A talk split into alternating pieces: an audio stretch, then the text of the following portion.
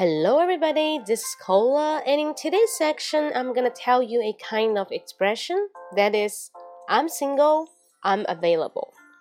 As we all know that it's Double Eleven Day has passed, but not so long, just lately the past，对不对？双十一刚刚过去，那很多人就会说，哎，这一天呢不仅仅是一个 shopping day，yep，but also a kind of usually people will hang out with each other because you're single. You can say you're single. 但是如果说我们经常会说单身狗叫 single dog。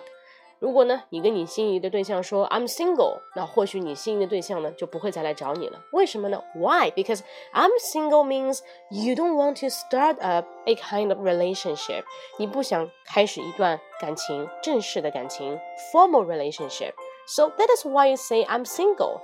But on the other hand, if you say I'm available, I'm available, then to say you want to start a you're ready to begin a kind of relationship。你想开始一段感情，我们就说 I'm available。